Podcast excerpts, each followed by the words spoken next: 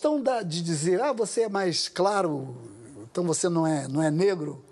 Quando se criou, isso na década de 70, o movimento negro, criou essa, essa, essa possibilidade, né? Para caracterizar todos os afrodescendentes, independente da, da sua tonalidade, serem todos chamados, autoproclamados Negros. e referidos como negros, foi uma atitude política. Isso é uma definição política. Quando a gente. Antes era uma confusão. Eu sou. Ah, eu sou moreno, eu sou. Mulatinho. Marrom bombom. Eu- uma classificação engraçada eu vi num, num livro colonial de, de- de Portugal, é, no- pela po- população de Moçambique.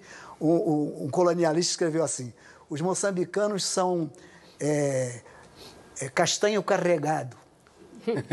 Em Castanho ca- Cuba, em Cuba, né, por exemplo, é, eu, eu e talvez você, mas no meu caso como mulher, eu sou morena blanconaça, Sim, sim. né? Mas é, uma, é, uma, é interessante, isso é engraçado, é folclórico. É, é, Pitoresco. Nicolás Guilhem é, explorou muito isso na poesia dele, né, e tal.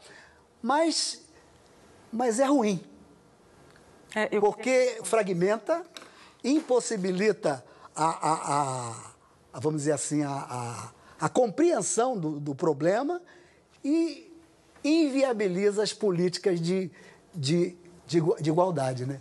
Eu acho que quando você tem uma definição, ó, o- o- esses aqui precisam de, é, é, é, de ser olhados e sair da, da, da, da marginalidade e da, e da, da, da carência, né?